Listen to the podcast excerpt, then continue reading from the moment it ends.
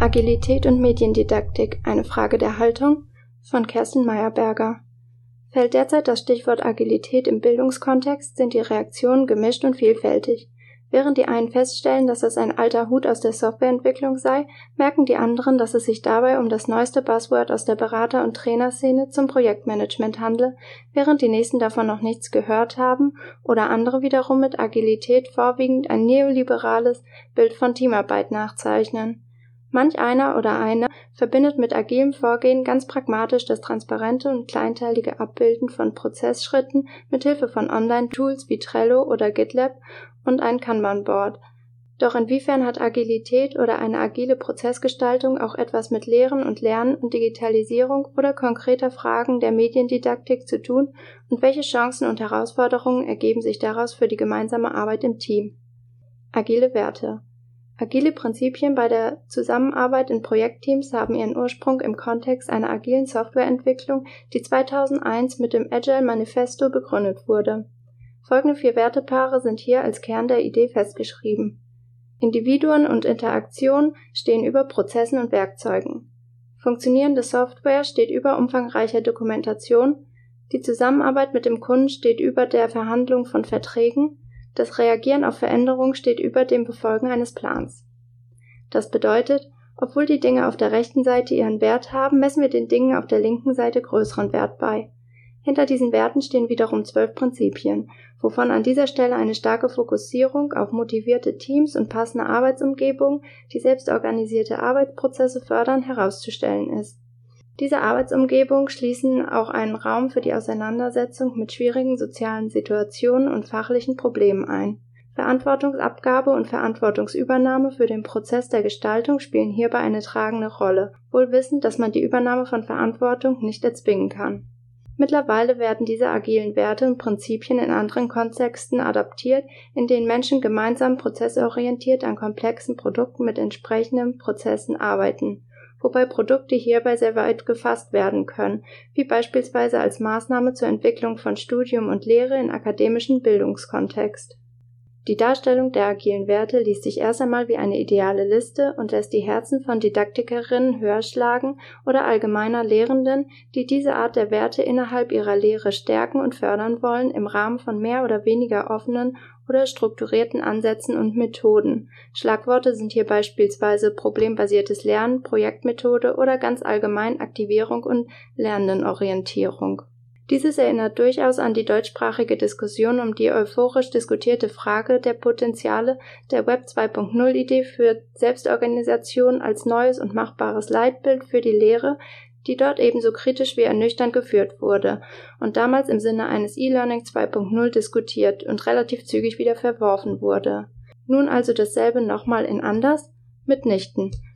Ebenso wenig geht es mit Blick auf das akademische Lehren und Lernen darum, dass eine Agilität in der Hochschuldidaktik, wie Ahn 2016 gleich zu Beginn seiner Einleitung plakativ herausstellt, allein das Situative in den Blick nimmt.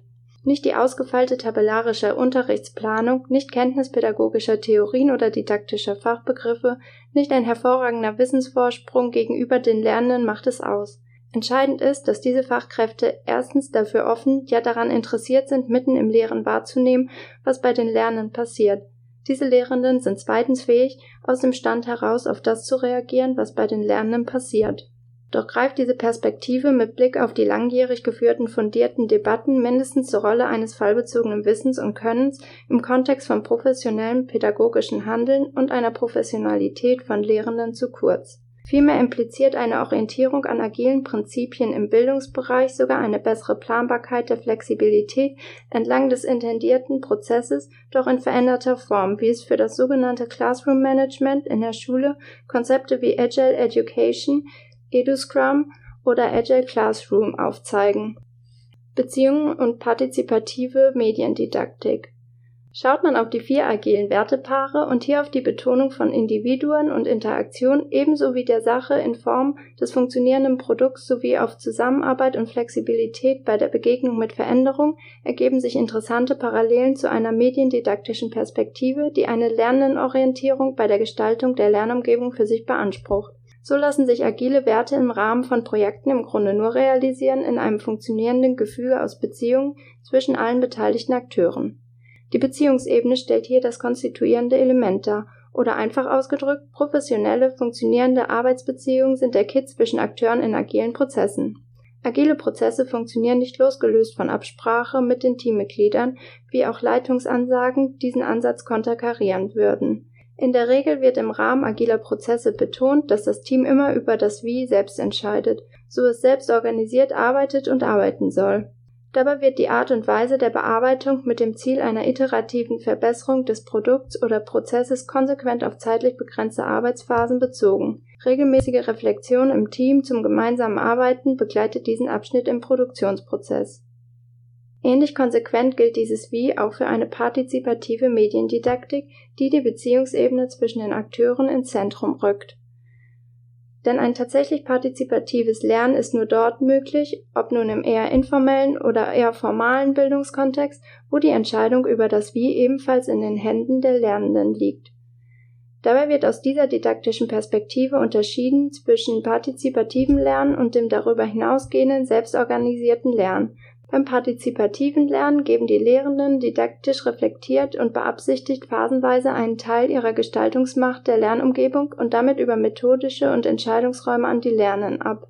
Dieses drückt sich konkret darin aus, beispielsweise gemeinsame Entscheidungen im jeweiligen didaktischen Szenario von Vorlesung bis Projektarbeit, Themenkonkretisierung, zeitlicher Ablauf, Methoden und Bewertungskriterien im Rahmen der Kontextvorgaben auszuhandeln und gemeinsam zu treffen und im Idealfall abschließend zu reflektieren. Ein selbstorganisiertes Lernen findet eher dann statt, wenn bei den Lernenden die Gestaltungsmacht über den Lernprozess in Form von völliger Entscheidungsfreiheit und Verantwortung für diesen liegt. Lehrende spielen hier je nach eher informellen oder formalen Bildungskontext eine geringe bis keine Rolle und begleiten die Lernenden in spezifischer Weise.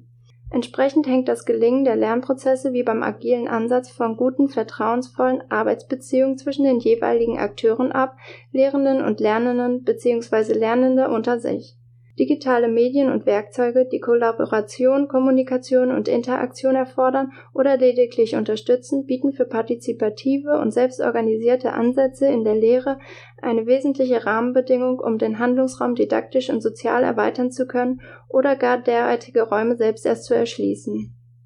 Vertrauen und Verantwortung den aufgezeigten Perspektiven aus dem agilen Projektmanagement und einer partizipativen Didaktik ist hierbei gemein, dass sie einem normativen Bild folgen, wie Personen zusammen agieren sollten, das auf idealen Werten basiert, die sich nicht verordnen lassen und unter Zwang kaum authentisch zu realisieren sind und hierbei ist es sowohl im Kontext der Gestaltung von Lernprozessen wie auch im Kontext von projektbezogener Entwicklung, beispielsweise von Lehrentwicklung, wichtig, die jeweiligen Grenzen einer Orientierung an Selbstorganisation zu kennen und einzuhalten. Denn weniger die Selbstoptimierung und Ausbeutung ist in diesem Denkrahmen das Ziel der Förderung der beteiligten Akteure, verantwortungsbereit gemeinsam Entscheidungen für eine Sache zu treffen, deren Ziel gemeinsam geteilt wird, ohne darauf zu warten und davon abhängig zu sein, dass Dritte ihnen alle Entscheidung und Verantwortung abnehmen.